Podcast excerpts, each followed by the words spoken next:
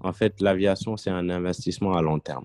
Donc, on investit dans une formation qui coûte très cher. Et derrière aussi, on a de bons salaires, je dirais.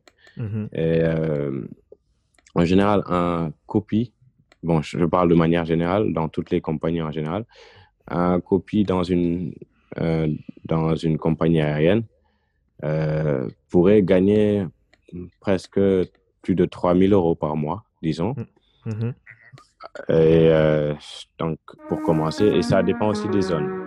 Beaucoup de pilotes vont s'expatrier euh, en Asie.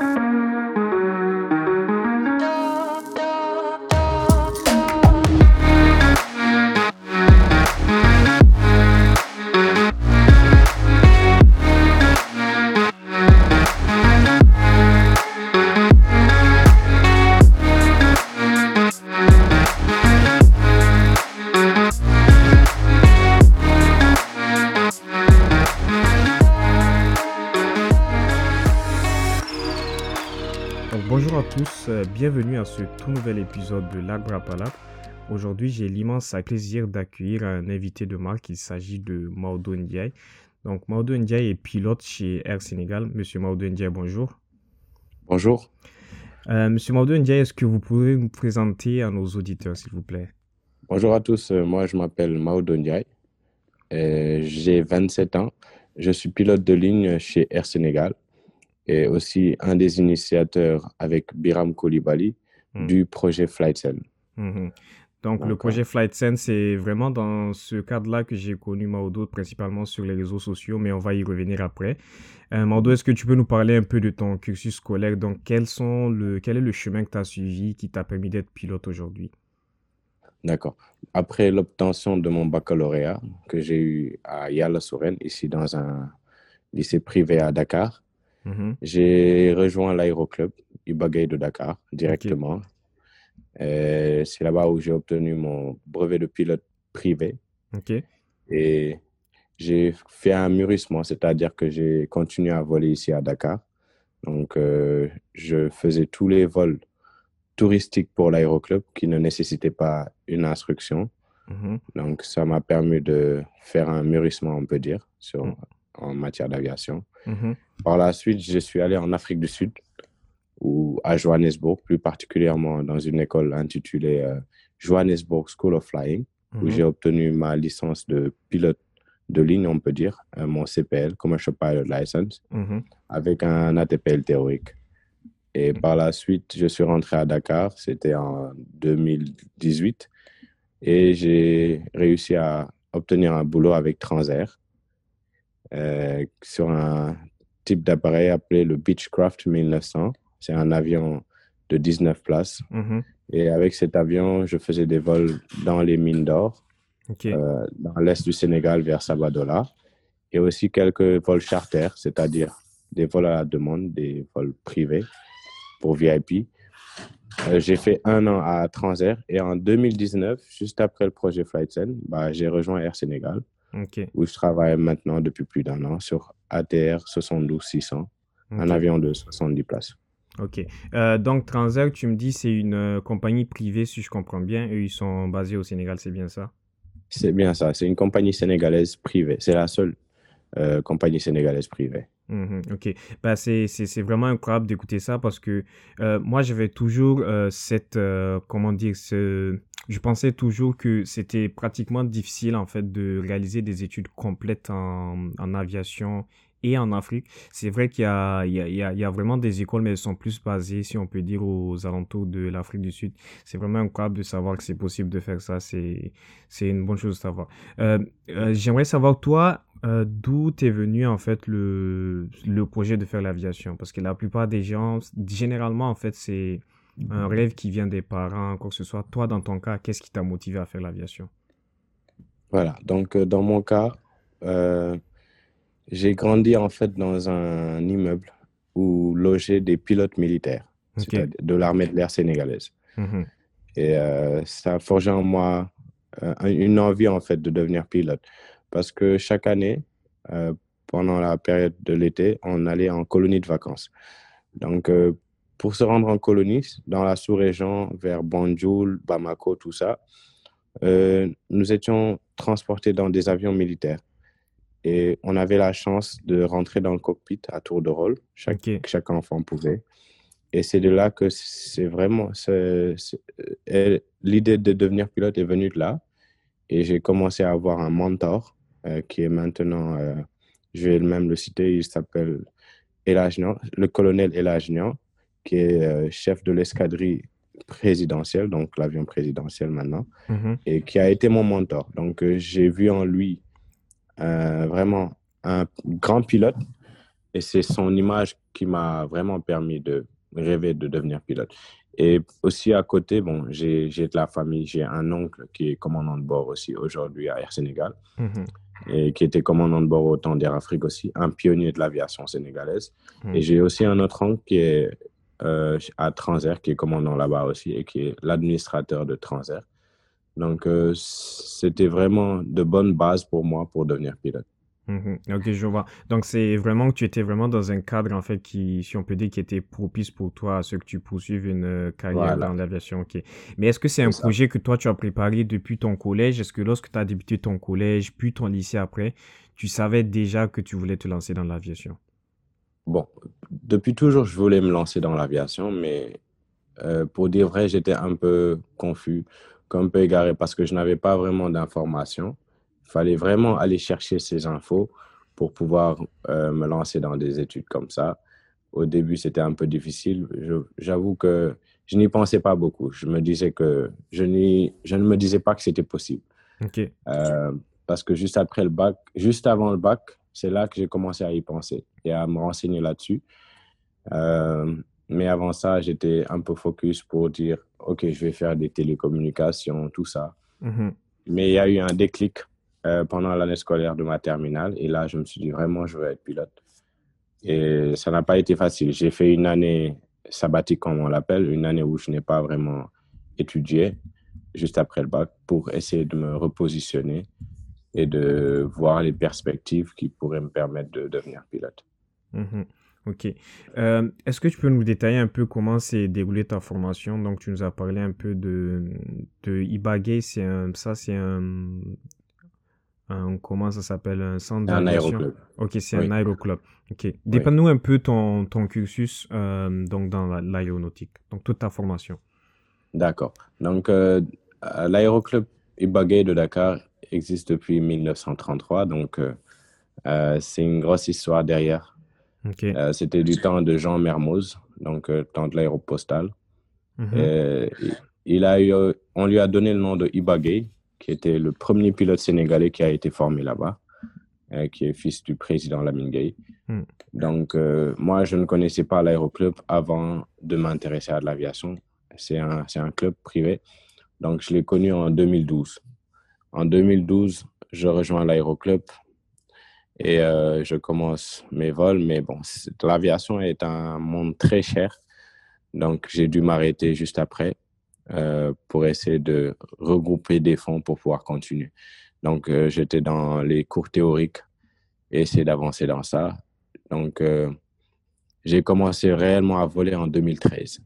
En Ok. 2013, j'ai commencé à voler à l'aéroclub de manière euh, assez, euh, assez symbolique, on peut dire, parce que ce n'est pas facile vraiment d'investir dans des études d'aviation. C'était vraiment très cher. Euh, et le coût, du, le coût de- des cours d'aviation, ça dépend aussi du coût du carburant. Donc, euh, il est assez élevé ici à Dakar. Et euh, donc, ça m'a pris, on peut dire, deux ans pour pouvoir terminer mon brevet de pilote privé.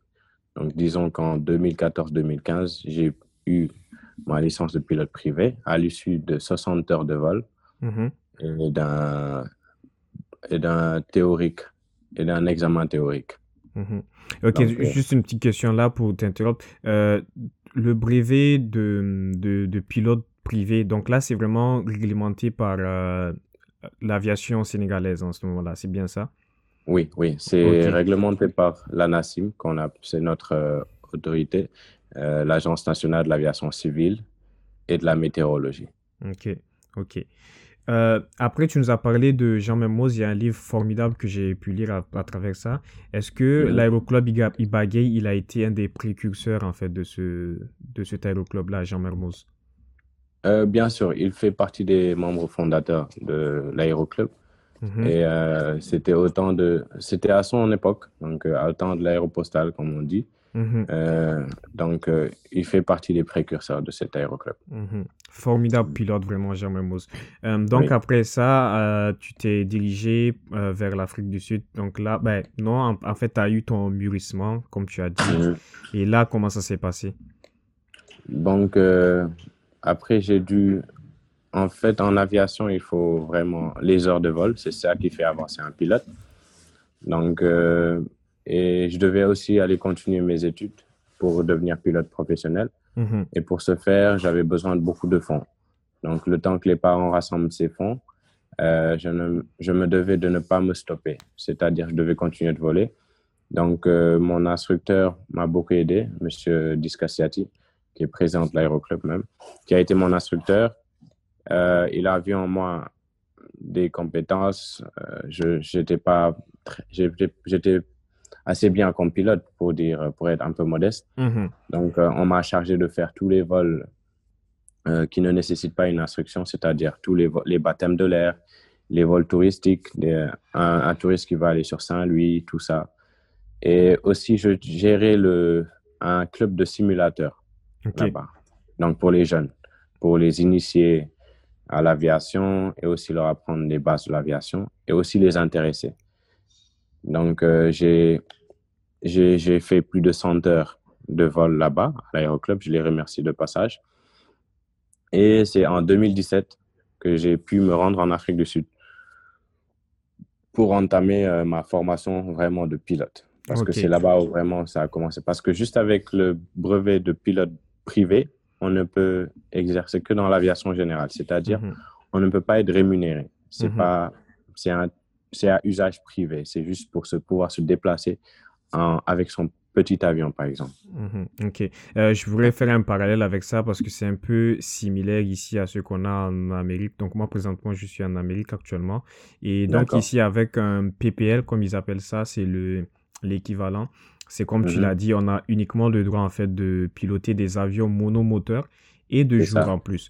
Et on n'a pas Ouais. le droit en fait d'être rémunéré pour, euh, pour donc par exemple transporter les passagers. Mais ce qu'on peut faire ça. par exemple, c'est lorsque vous tu, prends un avion qui, qui a deux places, vous décidez de faire un trajet, euh, bah, vous Mhm. pouvez par, par exemple, voilà exactement. Donc c'est un peu les, ouais. les, les, les mêmes trucs qui se, qui se font là-bas. Ouais. Donc, la à même la- réglementation, en fait. Exact. Donc, à la fin de ton mûrissement, tu avais 100 heures, plus tes 60 heures, en fait, de ton brevet d'initiation, de, de brevet de pilote privé. Bon, Donc- c'était 100 heures en moyenne. Bon, je dirais que c'était 90 heures parce qu'au final, suis- en quittant Dakar pour Johannesburg, j'avais 100 150 heures de vol. Ok. Et 150 heures, là, si je me trompe pas, pour euh, le CPL, on demande 225 à peu près, c'est bien ça? Euh, bon, ça dépend des pays. Ça dépend des réglementations, mais l'OACI, euh, la réglementation, c'est 200 heures. Ok. Ouais. Donc, euh, en Afrique du Sud, il me fallait 200 heures. Ok. Et donc, ces 100 et quelques que tu avais déjà accumulées à Dakar, ils allaient compter, en fait, dans ta formation. Exactement. Donc, quand je suis allé en Afrique du Sud, j'ai converti ma licence en licence sud-africaine. Ok. Donc, ça m'a pris quelques, une dizaine d'heures aussi pour pouvoir passer, parce que l'espace aérien n'est pas pareil Mhm. et euh, la réglementation aussi n'est pas pareille. Donc, j'ai repassé des examens théoriques et des, et des vols pour pouvoir euh, obtenir une licence sud-africaine et commencer ma formation de pilote professionnel. Mhm. Ok. Et donc, tu peux nous parler un peu de comment ça s'est passé, en quelle année tu t'es retrouvé en Afrique du Sud, donc nous rappeler un peu l'école, comment est-ce que tu as trouvé l'expérience là-bas et tout? Donc, euh, pour, euh, pour en résumé, bon, déjà, mon objectif premier, ce n'était pas d'aller en Afrique du Sud, parce que mon premier choix, c'était l'Europe ou, ou les États-Unis ou le Mhm. Canada. Mhm. Et euh, donc, c'était mon plan A, mais financièrement, ça ne tenait pas. Donc, je devais trouver quelque chose pour remplacer. Et à, mon, à ma surprise, j'ai trouvé l'Afrique du Sud, que je ne Mhm. connaissais pas très bien et qui a une grosse, une très grande histoire aéronautique et qui est un pays vraiment développé en, en aviation. J'étais vraiment impressionné et surpris. Et où il y a vraiment beaucoup, beaucoup, beaucoup d'écoles et beaucoup de gens en Afrique vont se faire former là-bas. Mhm. Et ils ont très bonnes écoles. Donc, euh, je suis tombé sur Johannesburg School of Flying, qui est vraiment une grande école qui existe depuis très longtemps. Et euh, donc, je me suis inscrit là-bas. J'ai rejoint en, en, mars 2017. Et dès que je suis arrivé, bon, euh, j'ai fait ma conversion, comme je le disais tout de suite. Ça m'a pris un mois. Juste après la conversion, donc j'ai commencé ce qu'on appelle un night rating, c'est-à-dire euh, pour voler de nuit, Mhm. tout en ayant un PPL. euh, V- donc c'était du VFR de nuit. Donc ça m'a pris aussi un mois. Juste après ça, j'ai commencé ma formation de CPL, Commercial Pilot License. Euh, donc il y avait beaucoup d'examens à faire, une dizaine théorique. Donc c'était la partie la plus difficile, la théorie. Et ça m'a pris euh, plus de huit mois pour finir. Et juste après, donc euh, j'ai commencé ma formation IFR Ok. et, euh, et j'ai fini mon CPL. Et juste après le CPL que j'ai eu en mars euh, 2018, j'ai commencé un ATPL théorique. Donc, euh, pour plus tard, euh, après l'obtention de mes 1500 heures de vol, de pouvoir passer l'examen pratique de l'ATPL, qui n'est rien d'autre que l'Airline Transport Pilot License, Mhm. qui te permet de prétendre à devenir commandant de bord dans, dans, dans une compagnie. Dans une compagnie. Ok. Donc, si je comprends bien, ton CPL, lui, euh, ça t'a pris un an au total, donc de mars 2017 à mars 2018. Et donc, donc, quand tu es arrivé, tu as débuté directement le night rating. Après, tu as fait ton, ta qualification IFR. Je, je pense que j'ai- dû faire erreur. Je suis arrivé en mars 2017. Oui, oui, c'est bien ça, c'est bien ça. Ça m'a pris un an, oui. Ok, ok. Et à, à ton CPL, est-ce qu'il incluait déjà le multi-engine? Oui, oui. J'ai fait un CPL. En fait, c'était un package qui regroupait le CPL, le multi-engine et l'IFR. Ok, parfait. Euh, donc, pour ceux que ça intéresse, c'est Johannesburg School of Flying. Donc, je mettrai le, le lien Ouais. vers l'école en description. Il y a aussi Exact. une autre école qui s'appelle 43 Air School. Je ne sais pas si tu en Ouais, as entendu 43 parler Air School, oui. Ok. C'est la plus grande école en Afrique du Sud. en Afrique du Sud. Parce que j'ai vu qu'ils avaient des partenariats avec euh, euh, donc de Mhm. grosses compagnies en Asie. Donc, je ne citerai pas le nom ici. Oui, Ok. oui. Parfait. Euh, donc, on, on va continuer.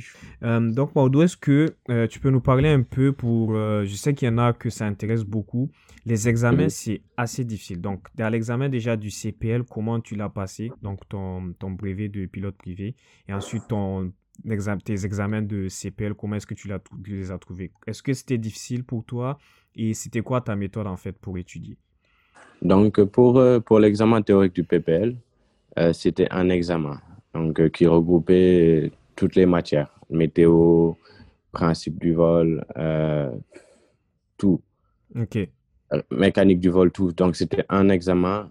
Donc, c'est, en, en général, en aviation, les examens, c'est des QCM. Mhm. Et euh, c'était pas vraiment difficile. hein. Je dirais que c'était pas vraiment difficile. Il faut juste lire les bouquins et s'entraîner à faire des QCM Mhm. pour pouvoir euh, passer les examens. Et c'était quoi la note de passage en- en- en- au Sénégal? Bon, je- euh, en général, c'est partout dans le monde, hein, c'est OACI, donc c'est, Ok. il faut 75% pour pouvoir Mhm. passer un examen. Mhm. Donc, euh, c'était la même chose là-bas. Sur 60 questions qu'on te donne, il faut trouver au moins, euh, si je ne me trompe pas, les, les 45. Tu Mhm. as droit à 15 erreurs maximum. Je crois que c'était 70% au Sénégal, oui. Donc, il faut passer, euh, il faut avoir 45 questions de, Sur les de- 60. sur les 60, c'est ça. Mhm. Ok. Donc, Et- les examens étaient organisés par la NACIM. Et donc, euh, je rappelle que la licence sénégalaise sont des licences OACI et reconnues partout dans le monde. Ok. Donc, ça signifie que quand tu prends ta licence sénégalaise, par exemple, que tu te rends au Niger ou au Sénégal, ben, au Mali, par exemple, tu peux Mhm. tout très bien louer un avion et puis Oui. pour directement Après- aller voler. Après, après validation, euh, bien sûr, de l'autorité d'aviation En place, de ce pays, Mhm. donc il faut présenter sa licence là-bas. Et eux, par rapport à leur texte, parce que chaque pays est tenu de reconnaître une licence et aussi de donner des autorisations, c'est-à-dire et de mettre euh, et de demander à, à la personne détentrice de la licence de faire un examen théorique pour confirmer euh, sa licence Mhm. ou même un examen en vol ou En même vol. demander oui ou même demander une conversion de la licence. Donc Comme ce que tu as fait au- en Afrique du Sud, En par Afrique exemple. C'est ça, Ouais, voilà. Ok. Ok. Et pour tes examens de CPL, là, donc, tu nous as dit c'était regroupé en modules, c'est bien ça? Donc, c'était pas un ça. examen unique. Ok. C'est ça. En fait, ça, c'est même pour les examens, pour le CPL, ça dépend des, des pays et des réglementations. Parce qu'en Europe, il y a les réglementations EASA, il y a 14 examens théoriques à faire. Mhm. Et euh, en, au- en Amérique, il y a, je crois qu'il y a un examen pour le commercial, un examen pour l'IFR. Mhm. Et donc, en Afrique du Sud, il y en a 10. Ok. Donc, euh, il y a 10 examens à faire pour être pilote professionnel. Donc, euh, c'est des examens euh, assez difficiles, je dirais, parce qu'il faut vraiment étudier pour pouvoir euh, les passer. Et euh, un élève est tenu de passer tous ces examens en 18 mois. Donc, dès qu'on démarre son premier examen, on déclenche euh, un compte à rebours de 18 mois où on doit vraiment valider tous ces examens. Sinon, on est obligé de tout reprendre à zéro. Donc, c'est des systèmes assez compliqués, je dirais, et où il faut vraiment euh, travailler, vraiment beaucoup étudier pour pouvoir passer les examens. Ok. Et ensuite de cela, euh, pour euh, ton ATPL, euh, donc là aussi, j'imagine que c'est comme en fait la, la réglementation internationale que ça s'est passé. Est-ce que tu l'as eu en les, les 14 modules, c'est bien ça, si je me rappelle bien? Euh, pour l'ATPL, ce que le système sud-africain, ce qu'ils font, c'est que après le CPL, Mhm. Euh, où il y a 10 examens à faire. Quand je parle de 10 examens, c'est 8 examens pour le CPL, un examen pour l'IFR et un examen pour General Radio, donc euh, pour les communications radio. Et maintenant, ce qu'ils font, c'est que quand on passe à la TPL, on fait 6 examens, c'est-à-dire qu'on ne reprend pas les facteurs humains, parce qu'on l'a déjà validé Au bon, CPL. au CPL, donc c'est le même niveau que pour la TPL, parce qu'en en fait, la TPL qu'on va faire, c'est 30% de plus que ce qu'on avait fait pour le CPL. Pour le CPL, ok. Voilà, donc pas d'examen de facteur humain, ni d'examen pour la réglementation, parce que ça, c'est déjà acquis. Donc là, on nous fait faire six examens.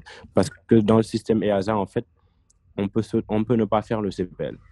Il y a 14 Exactement. examens, Exact, oui. soit CPL, soit ATPL directement. Mhm. Et en Afrique du Sud, on ne peut pas sauter directement à l'ATPL. Donc, Il faut passer par le CPL, ok. Il faut passer par le CPL et derrière pouvoir faire un ATPL. Ok. Euh, donc, pour euh, ceux que ça intéresse encore, je pourrais citer en fait les, ces différents modules dont on parle.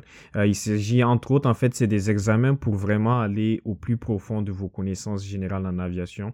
Donc, il y a des modules comme euh, les lois aériennes, donc la connaissance générale de l'aéronef, la planification des vols, euh, les performances humaines et les limitations, donc les facteurs humains, comme tu disais. Il y a la météorologie, il y a les procédures Mhm. des, des opérations, il y a les principes de vol également. La- les communications, donc IFR, VFR, euh, la performance de l'aéronef, euh, la Mhm. navigation générale, donc il y a l'instrumentation de base aussi, et enfin, je pense qu'il y a la, les principes de masse et centrage qui sont vraiment Oui. primordiaux euh, lorsqu'on parle Mhm. des avions de transport de passagers. Excellent. Euh, donc, Bordeaux, tu me disais également que euh, bah, pour toi, ça a été un parcours assez... euh, donc, tu, tu, tu l'as financé toi-même et en Mhm. partie grâce à tes parents aussi. Donc, Oui. l'aviation, c'est connu, c'est- ça coûte relativement cher. Et Mhm. il, il existe deux voies, en fait, pour euh, quelqu'un dont la finalité, c'est devenir pilote de ligne. Donc, il y a y a vraiment la voie euh, classique que la plupart connaissent. Donc, c'est l'ATPL théorique, l'ATPL intégré. Donc là, c'est vraiment une formation complète. Donc, c'est ce qu'on retrouve dans la plupart des écoles en Europe. Et il y a une autre euh, voie qui est plus celle que toi, tu as suivie, qui est une formation qui est plus modulaire. Donc, quand on parle Exactement. de module, là, c'est donc venir, euh, je commence par mon PPL, mon CPL. Et Mhm. ensuite de ça, je vais aller faire mon ATPL. Euh, Est-ce que tu peux nous ça. parler euh, de, à nos auditeurs, donc toi qui as de l'expérience dans ce secteur-là, euh, de ces Mhm. deux parcours, c'est quoi les avantages de l'un, c'est quoi les inconvénients?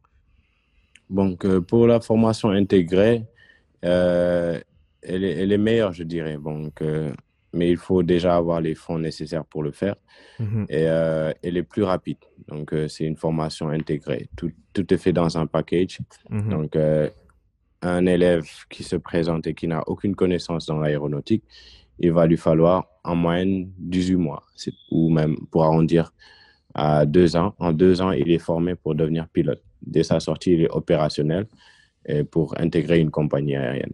Mhm. Maintenant, pour les formations modulaires, euh, c'est fragmenté, c'est-à-dire par licence, c'est-à-dire PPL, CPL, IFR, multi-engine.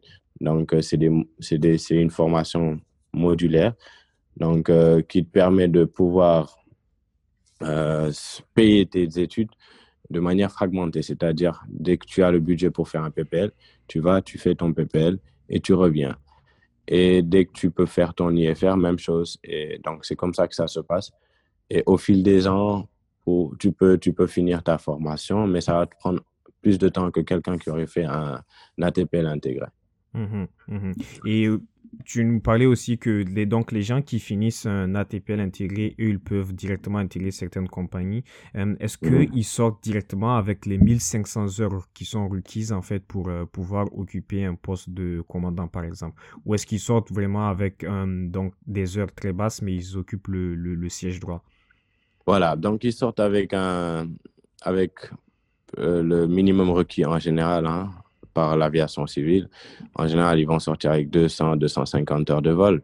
Mhm, Et, euh, mais ils ont un ATPL euh, théorique qu'on appelle le Frozen ATPL qui leur Mhm. permet de travailler en tant que copilote dans une compagnie.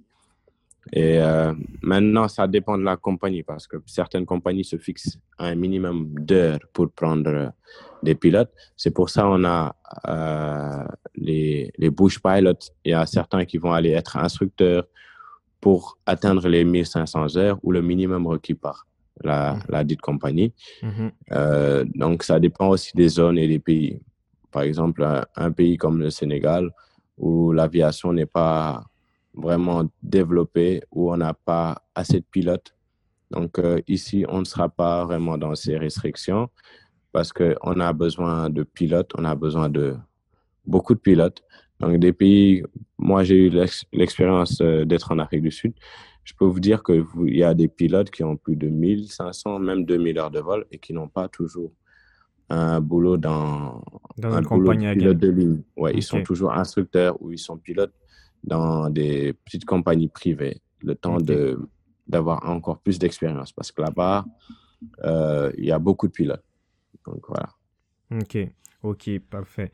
Euh, donc ça, c'est bon à savoir. Donc je, je, je pense que pour la plupart de ceux qui nous écoutent, euh, tu serais d'accord avec moi pour dire que le, le, le, le- et tu l'as si bien dit également, le parcours modulaire, c'est vraiment celui qui offre le, le meilleur ratio en fait en termes de ce que tu reçois et puis le montant d'argent que tu es prêt à débourser. Euh, en, Exactement. en moyenne, combien ça coûterait pour faire son brevet de pilote privé au Sénégal? Par exemple, pour quelqu'un qui veut faire le, le même parcours que toi, donc à l'aéroclub Ibagay, ça coûterait combien en moyenne? Il faut compter combien en moyenne? Et donc, comme tu nous as dit, il faut compter environ 60 heures euh, de vol. Donc, Mm. euh, je pense qu'il y a, il y a de la double commande et il faut faire aussi ces vols solo. Les vols solo sont peut-être moins chers vu qu'on ne paye pas l'instructeur. Mm. Mais il y a Mm. également euh, donc des cours privés qu'il faut prendre avec un instructeur. Est-ce que tu peux nous dire en fait la, la- la- comment ces coûts-là sont, sont répartis? Donc pour le PPL, en fait, euh, au Sénégal, c'est un peu cher. C'est même deux fois plus que ce qu'on qu'on paierait aux États-Unis. Mhm. En fait, il est dû au prix du carburant et du coût de la maintenance. Parce que euh, le carburant est assez cher ici à Dakar. Euh, c'est même deux fois plus que ce qu'on paierait en Afrique du Sud. En Afrique du Sud, le prix du carburant, il n'est pas assez élevé. Donc, euh, ici, l'heure de vol, il est à 130 000 francs, pour dire. Et euh, je me rappelle, en Afrique du Sud, l'heure de vol était en dessous de, de 100 000 francs. Mm. Si je me rappelle bien, c'était même vers 70-80 000 francs l'heure de vol sur le même type d'avion, sur un PA-28 Piper Aircraft, un 161. Ok. Donc, en fait, ici, la réglementation, elle demande 45 heures de vol. C'est le minimum requis. Mais en général, quand on est en aéroclub et quand c'est une formation modulaire, on peut donner cette moyenne entre 55 et 60 heures de vol euh, pour pouvoir finir son PPL. en général parce que c'est euh, c'est pas quelque chose de régulier qu'on va faire. Par exemple, moi, je volais une fois dans la semaine. Et euh, quand on fait une formation intégrée, là, on finit son PPL en même pas euh, un, en un, deux mois. Parce qu'on vole tous les jours. Mhm. On vole tous les jours.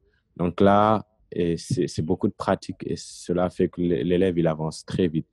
Pour moi, ça m'a pris deux ans. Je volais une fois par semaine. Donc la progression ne sera pas comme un élève qui vole tous les jours. Donc, il y a beaucoup de facteurs. Certains aussi en aéroclub peuvent décider, ils, veulent, ils prennent du temps pour pouvoir le faire en moins de six mois. C'est fort possible aussi. Mhm. Et là, ils peuvent le faire en un minimum de temps aussi. Et euh, donc, il faut, moi, pour, dire vrai, je donnerais un budget pour avoir son PPL à Dakar, un budget de 8 millions de francs CFA, ce qui est relativement cher. Mhm. Euh, alors que dans un pays comme l'Afrique du Sud ou aux États-Unis, on peut le faire avec avec un 3 millions, je crois. 3 millions, ouais, plus de la moitié. Plus de la moitié, exact. C'est vraiment considérable. Mais après, pour, euh, par exemple, pour des gens, pour des Sénégalais qui aimeraient faire ça, euh, je ne sais pas si ça serait économiquement rentable de se déplacer en Afrique du Sud parce qu'après. En fait, c'est ça, c'est ça. En fait, ça, ça, revient un peu au même parce que quand on est au Sénégal, on est sur place, donc on a, on a vraiment tout ce qu'il nous faut. On a logement, on a tout, donc c'est plus facile. Mhm. Mais quand on se déplace, si on rajoute tous ces frais, le billet d'avion et tout ça, ça va nous revenir à même plus que 8 millions, je dirais. Mhm. Ok. Excellent. Euh, et après ça, pour euh, la formation euh, du, de CPL, là, tu, tu estimes qu'il faudrait compter environ combien en termes de millions? Donc, en Afrique du Sud, comme je le répète, j'ai été vraiment surpris par les prix et comment ils sont assez avancés en termes d'aviation. Mm. Parce que quand j'ai compté, euh, c'est dommage que je n'avais pas connu l'Afrique du Sud avant mon PPL. Euh, normalement, une formation intégrée là-bas qui regroupe le PPL jusqu'au CPL avec un IFR et un multi-engine, il ne reviendrait pas à plus de, euh, plus de 20 millions de francs CFA. Donc, je dirais entre 20 et 25 millions de francs CFA. Et si l'on rajoute peut-être euh, euh, pour le logement et tout ça, donc on dépenserait peut-être 30 millions de francs CFA, ce qui n'est pas vraiment énorme si on regarde les formations en Europe ou aux États-Unis ou autre part.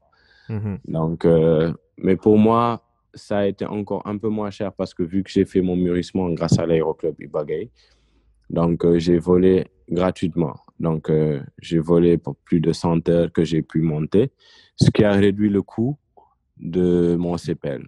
Donc, euh, mon CPL m'est revenu à un peu moins de 10 millions parce que j'avais déjà toutes les heures requises en termes de euh, pilot flying parce qu'en général, on te demande sur tes 200 heures d'avoir au moins 100 heures comme PIC, c'est-à-dire Pilot in Command, mm-hmm. des heures de commande en bord. Donc, c'est avec l'aéroclub que j'ai pu vraiment réduire drastiquement le coût de mon CPL.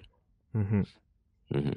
Ok. Euh, est-ce qu'il y aurait un avantage au niveau euh, météorologique? Je ne sais pas, je ne suis pas vraiment expert euh, des deux systèmes météorologiques qu'il y a au Sénégal et en Afrique du Sud, mais j'imagine qu'il fait beau la plupart du temps. Donc, est-ce que c'est bon pour voler, en fait, si, on peut dire, tout, durant toute l'année? Parce que, par exemple, quand tu prends dans des pays comme le, le Canada, par exemple, où il y a mhm. Des fois ou des six mois d'hiver, il y a certains jours où c'est quasiment impossible de voler. Est-ce que c'est le cas, par exemple, chez vous là-bas, où il y a des journées où il fait tellement chaud, où on éviterait d'aller voler?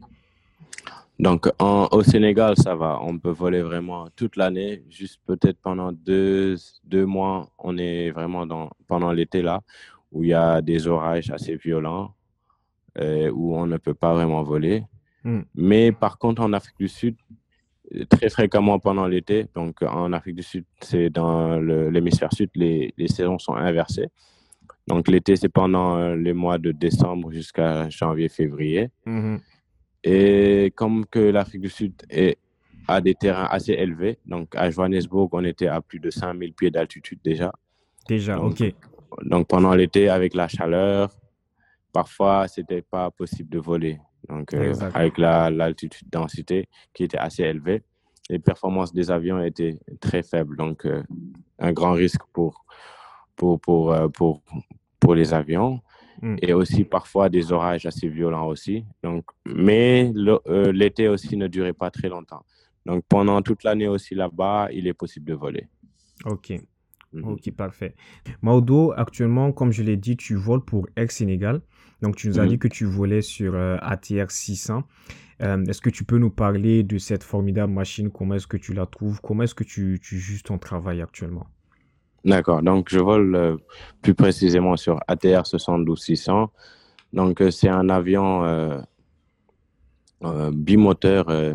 c'est une turbine, en fait, mhm. et de 70 places aménagées qui monte maximum à une altitude de 25 000 pieds. Donc, ATR, ça veut dire avion de transport régional. Donc, chez Air Sénégal, on l'exploite pour faire des lignes. Euh, au début, on avait commencé, c'était beaucoup plus pour relier Ziguinchor. Donc, dans le sud du Sénégal, c'est 40 minutes de vol.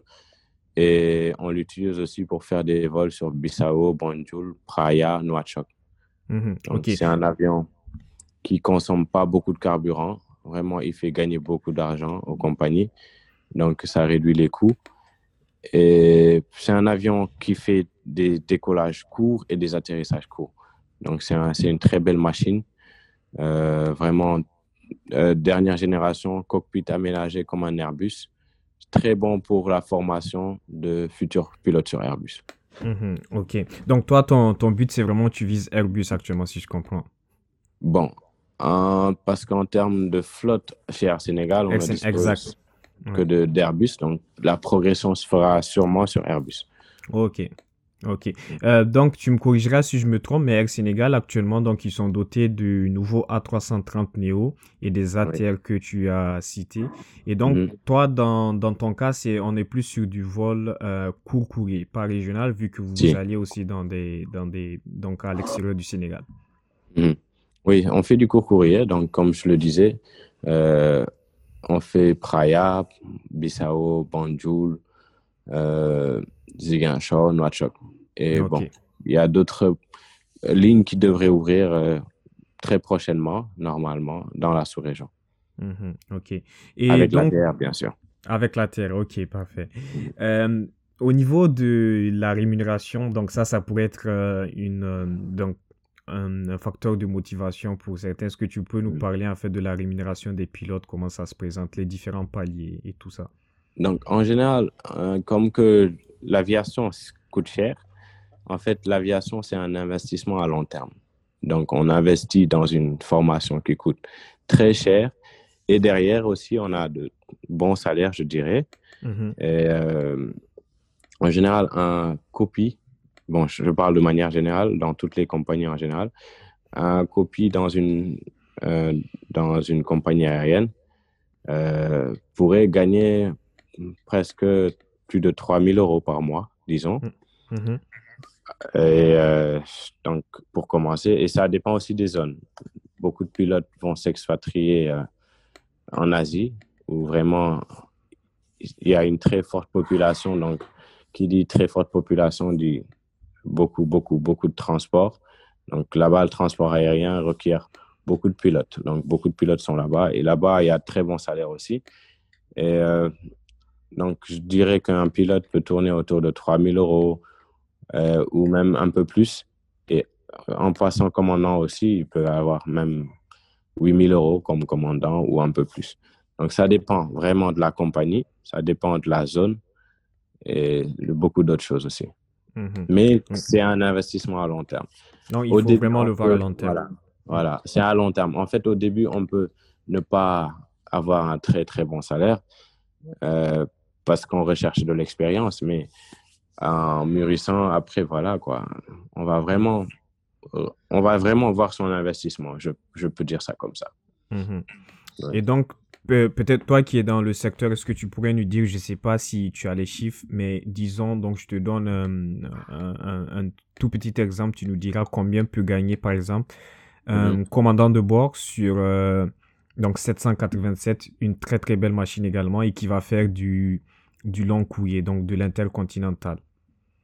Bon, euh, exactement le prix, je ne une moyenne, une moyenne peut-être.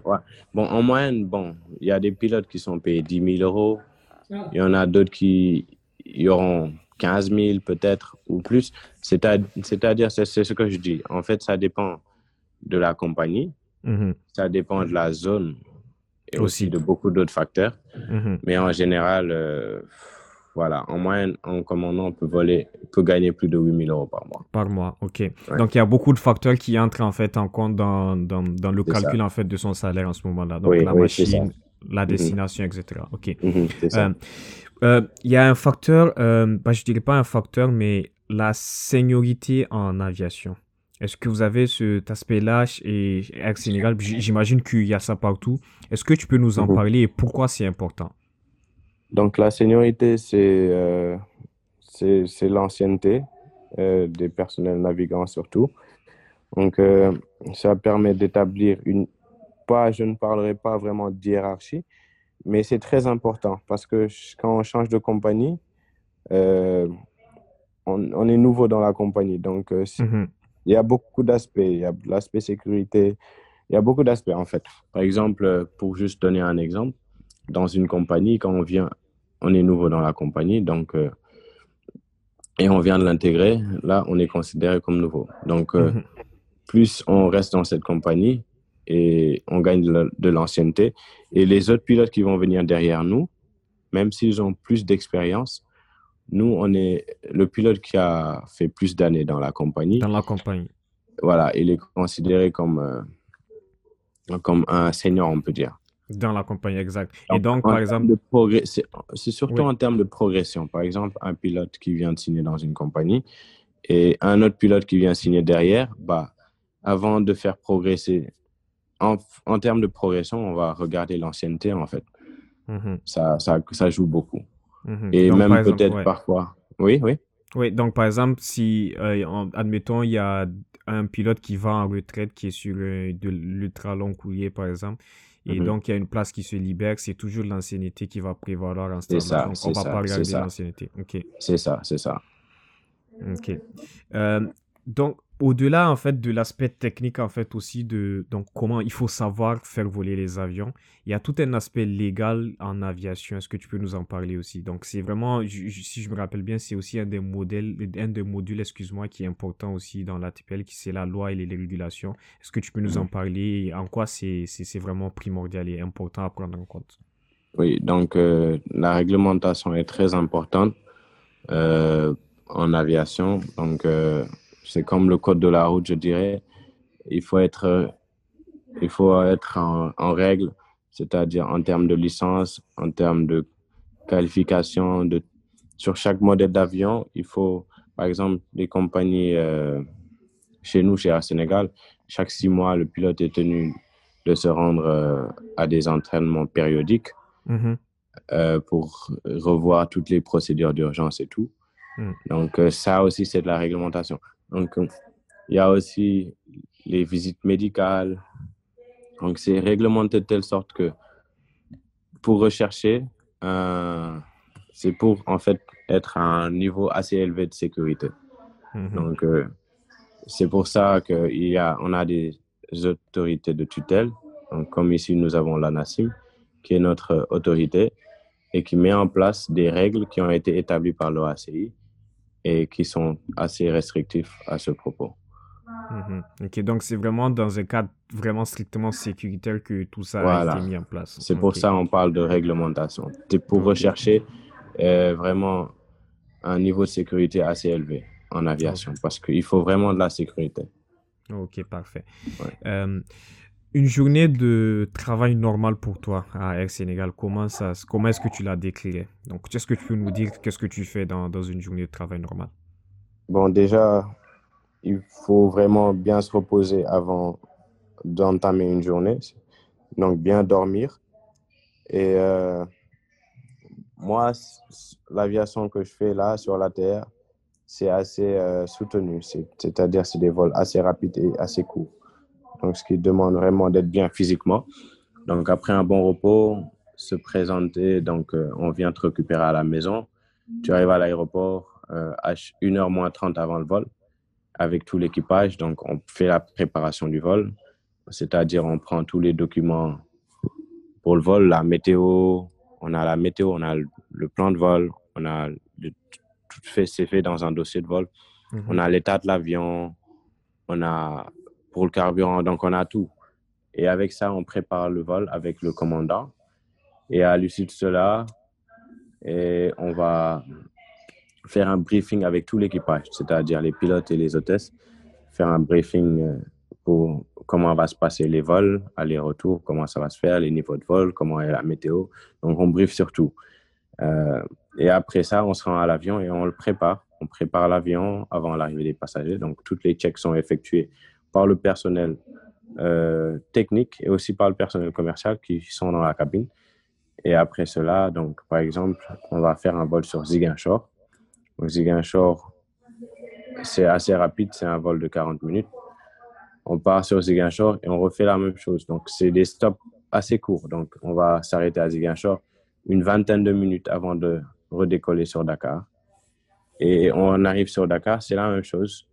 On reprépare l'avion, nettoyage, tout ça, et c'est reparti, par exemple, sur Praia, mhm. où aussi on fait une escale assez rapide, une vingtaine, trentaine de minutes. On embarque et on revient sur Dakar. Donc, c'est des journées assez difficiles qui se passent comme ça, de jour comme de nuit.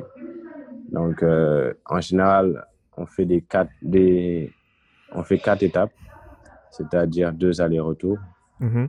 Et c'est assez soutenu. On peut faire ça toute la semaine, par exemple, cinq jours sur sept en général, ce qui n'est pas petit. Parce qu'en fait, c'est des vols assez courts, mais euh, qui fatiguent en fait. Exact, oui. C'est ça.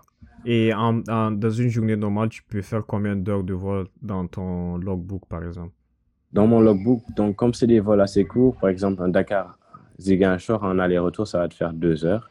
Mhm. Un aller-retour sur Praia, ça va te faire euh, entre 3h30 et 4h. Donc, tu peux finir la journée avec 6 euh, heures de vol, par exemple. Ok, parfait. Euh, est-ce que tu as un vol mémorable que tu aurais à partager avec nous? Donc, que ce soit dans le cadre de ta formation ou même présentement avec Sénégal, est-ce qu'il y a un vol qui t'a marqué en particulier? Un vol qui m'a marqué chez Air Sénégal, je dirais mon premier vol. Ok. Premier vol. On s'en rappelle toujours. Inoubliable, ouais, on s'en rappelle toujours. C'est inoubliable. Et vraiment, voilà, c'est le premier. Ok, parfait. Euh, on va progresser sur euh, une autre thématique qui est assez différente, mais qui reste dans le cadre de l'aviation. Mhm. Donc, euh, Maudo, tu as eu la chance, en fait, de travailler sur le projet FlightSen en mhm. collaboration avec Biram Koulibaly. Euh, mhm. donc, pour rappel, vous avez effectué un vol euh, Dakar à Lognes en France sur euh, un Piper Arrow. Est-ce que tu peux nous parler en fait de ce vol dans un premier temps, ben, du projet FlightSend dans sa, dans sa globalité dans un premier temps et ensuite de ce vol Comment est-ce que tout s'est passé Donc, le projet FlightSend, c'est né, il est né à l'issue d'une conversation que j'ai eue avec Biram, qui est un grand frère pour moi. Donc, euh, il a eu cette, cette, très belle idée, en fait. Euh, au début, donc Biram, il est arrivé à l'aéroclub. J'étais pas encore allé en Afrique du Sud à cette époque. Hmm. Et, euh, non, il a rejoint l'aéroclub. Quand il rejoignait l'aéroclub, j'étais pas encore en Afrique du Sud. Donc, quand il commençait son PPL, je l'ai un peu aidé, donc je l'ai un peu orienté, comme j'étais un peu ancien là-bas. Hmm. Donc, je l'ai conseillé et je l'ai aidé sur plein de choses pendant sa formation. Et à l'issue de cela, je suis parti en Afrique du Sud. Mais malgré cela, on reste toujours en contact. Sur WhatsApp, il me demande des choses et tout ça, et je lui expliquais. À mon retour, j'étais à Transair et on volait toujours ensemble à l'aéroclub. Hmm. Et on faisait des vols ensemble et tout.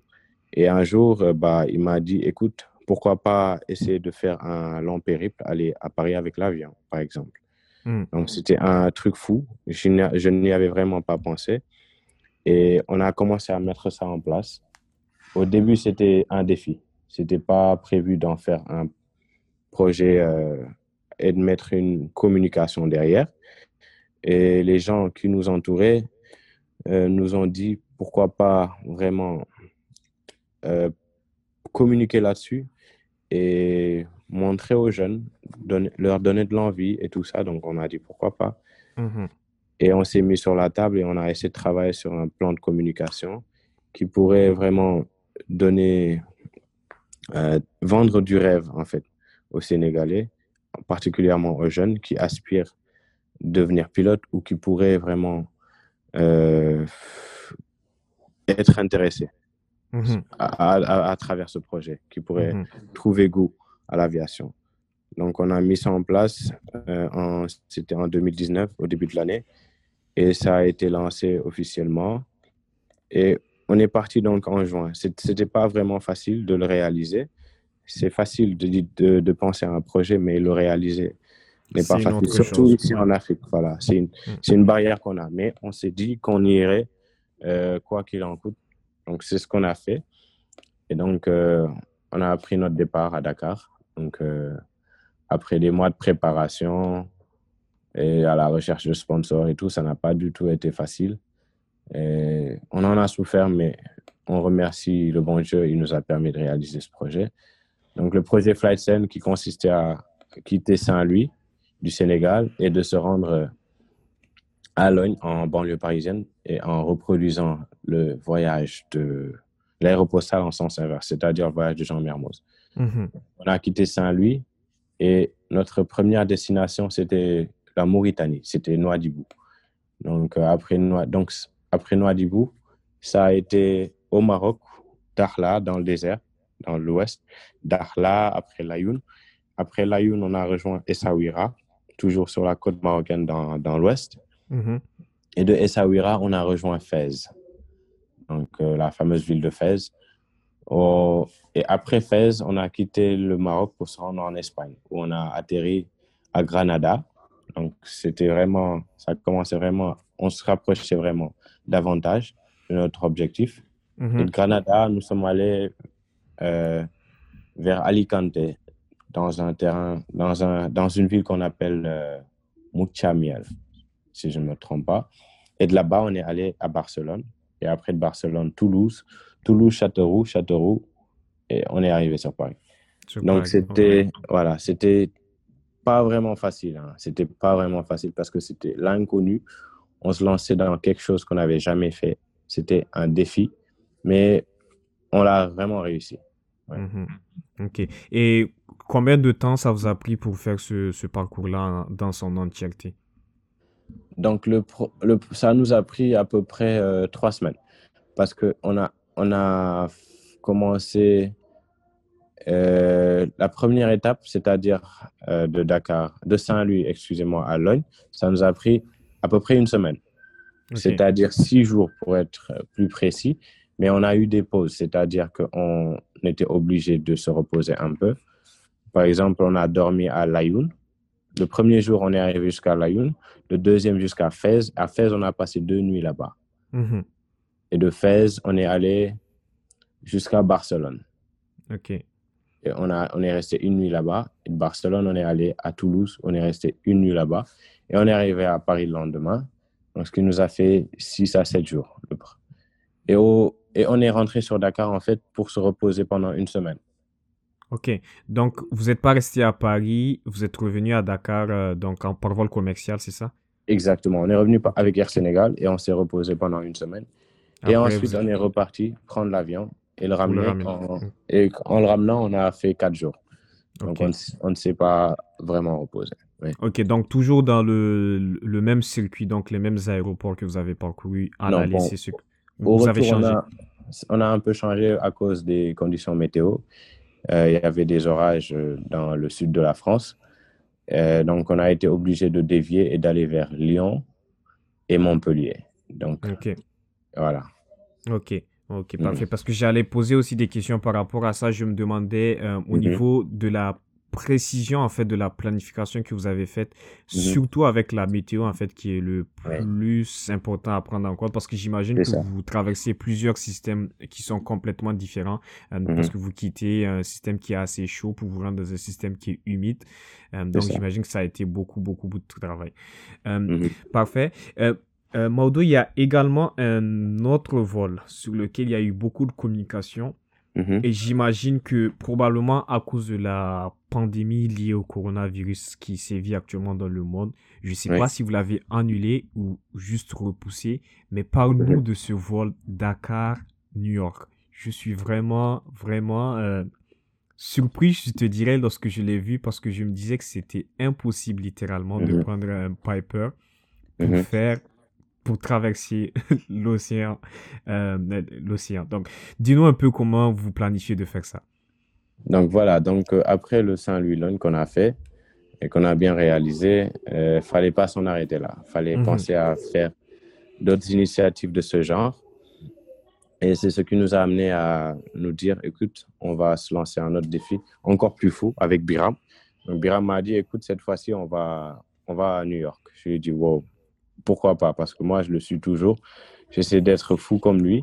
Et donc, on a dit, OK, on planifie, on va à New York. Et donc, le projet a été lancé. Et même, euh, on avait commencé à communiquer là-dessus et à rechercher des sponsors. Mhm. Et malheureusement, le, on a eu l'épidémie euh, du Covid qui est arrivée. Et on a dû repousser, en fait. Donc, c'est un projet qui est toujours en cours.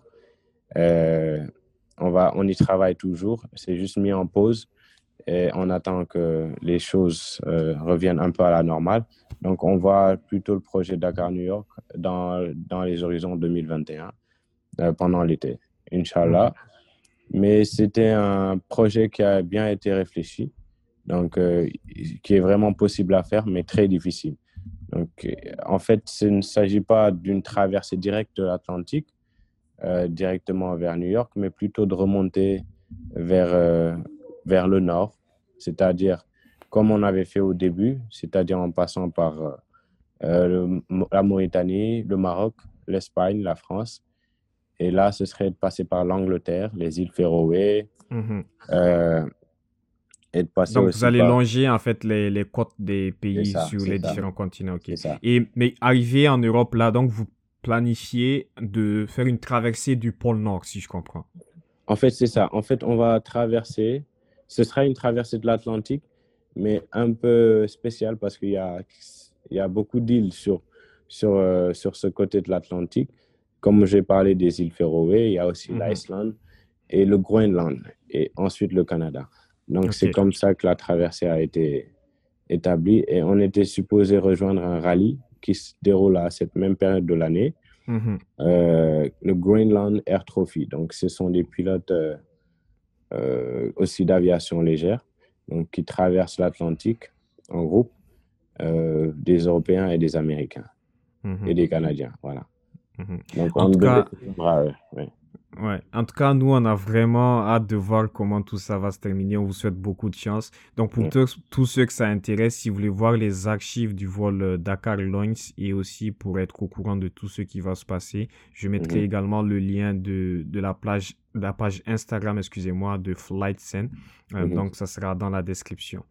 Euh, donc, parfait. Euh, Maudo, est-ce que tu aurais un message d'encouragement pour euh, tous ceux qui nous écoutent et tous ceux qui veulent devenir pilotes? Bon, je dirais euh, vraiment qui- que tout- toute personne devrait croire en ses rêves Mhm. et essayer de vivre sa passion. Même si ce n'est pas toujours facile, il faut batailler, il faut pas se laisser aller, il faut pas baisser les bras, il faut y croire, comme moi j'y ai cru.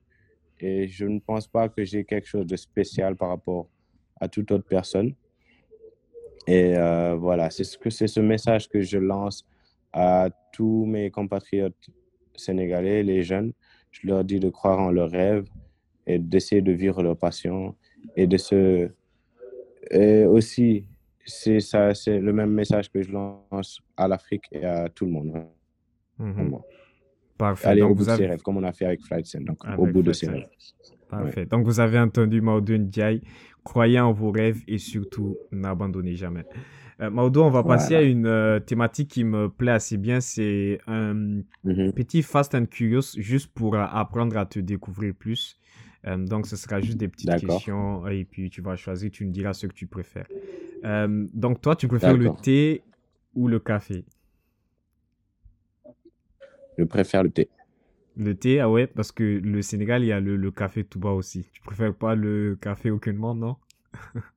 Bon, je ne bois pas beaucoup de café. Parfois, j'en bois juste pour être éveillé. Bon, quand Hmm. il s'agit de boulot ou bien d'être concentré sur un truc. Mais pour ce que j'apprécie, c'est plutôt le thé. Je préfère Mhm. le thé au café. Ouais. Ok, parfait. Euh, lundi ou vendredi?